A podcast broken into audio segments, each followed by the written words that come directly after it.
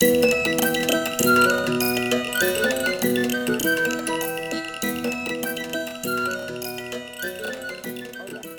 les habla Julia Arce.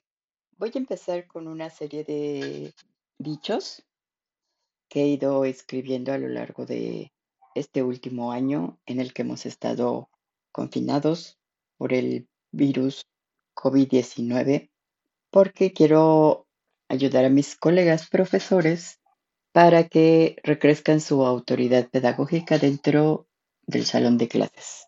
Voy a hacer la lectura de una serie de textos y el primero se refiere a una experiencia personal, una anécdota, un- una cosa vivida al inicio de mi carrera de hace ya 40 años. Hacer esto para mis colegas docentes significa para mí encontrar una forma de satisfacer algunas de las inquietudes que he tenido al trabajar frente a grupo desde mis inicios como profesora de jardín de niños, porque al igual que muchas, tuve la complicación que han tenido la mayoría de mis, mis colegas profesionales. ¿Cuál es esa complicación? Diseñar una planificación con sentido. Por suerte y fortuna, en mis inicios encontré a una persona que me guió con sabiduría. Esta guía fue para encontrar que la planificación didáctica es una parte muy importante del trabajo pedagógico que se realiza dentro de un salón de clases.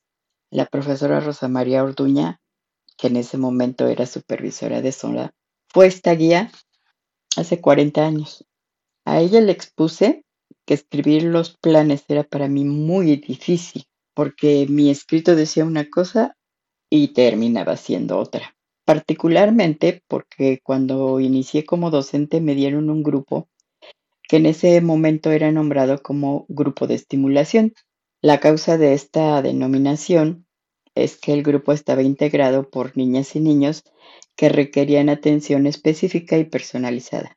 Eran personas que fueron etiquetadas como muy inquietos, distraídos, indiferentes, desobedientes, con disfunción intelectual y no dispuestos para aprender.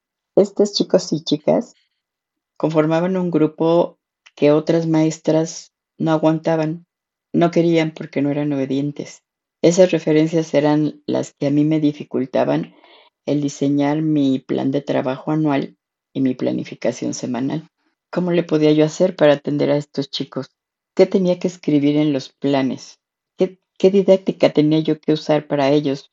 Porque además estos planes debían tener congruencia y coherencia para que yo mostrara al final del curso o al final de la educación preescolar que ellas y ellos habían conseguido estar preparados para pasar a la primaria, a la primaria al finalizar el, el año. Yo me formé como docente en el, en el inicio de una reforma educativa, la de 1975, en donde tuve la posibilidad de cursar al mismo tiempo el bachillerato y la carrera de profesora. En ese momento, los planes y programas indicaban que cada materia de estudio debía darse con su didáctica, por lo que tuve la fortuna de llevar matemáticas y su didáctica, español y su didáctica, filosofía y su didáctica, tecnología educativa y su didáctica, cantos y juegos y su didáctica, etcétera. Todas mis materias llevaban su didáctica. Quizá por esta razón considero tan importante este aspecto pedagógico. En ese tiempo, cuando yo empecé a ser profesora, mi dificultad para planificar fue vista por la maestra Rosy, así le llamábamos, como una oportunidad, una oportunidad que ella tomó para solucionar un problema, desde su punto de vista, un problema pedagógico, profesional y laboral. Cuando ella me dijo que había otras formas para presentar el diseño, la elaboración y la planificación, que no era necesario escribirla, pues en ese tiempo nos pedían un cuaderno de planes que tenía ciertas características. Debe llevar un apartado de información sobre el tema. La biografía del pedagogo en el que se fundamentaba nuestro plan. De Crowley aparecía en mis planificaciones por todas partes, porque a mí me gustaba trabajar por proyectos. A mí me gustaba la visión globalizadora de, Crowley, pero más me gustaba llevar a la escuela los estímulos reales, porque yo veía a los niños que conformaban el grupo cómo se entusiasmaban, cómo les gustaba.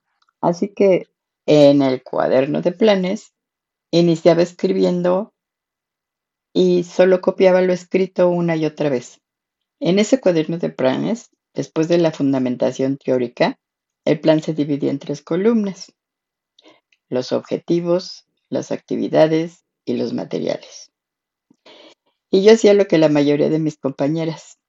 Al inicio del año escribía lo solicitado y en el transcurso copiaba los escritos del inicio, una semana sí y otra no. Hasta que la maestra Rosy me dijo que usara la tecnología. Sí, lo más actual en ese momento. Una grabadora y cassettes. Estos me daban la posibilidad de grabar lo que tenía en la cabeza, siguiendo el mismo formato del cuaderno, pero tenía una ventaja. Hacía posible que niñas y niños escucharan lo que íbamos a trabajar, lo que íbamos a hacer día por día, porque yo les hacía creer que lo decían en la radio.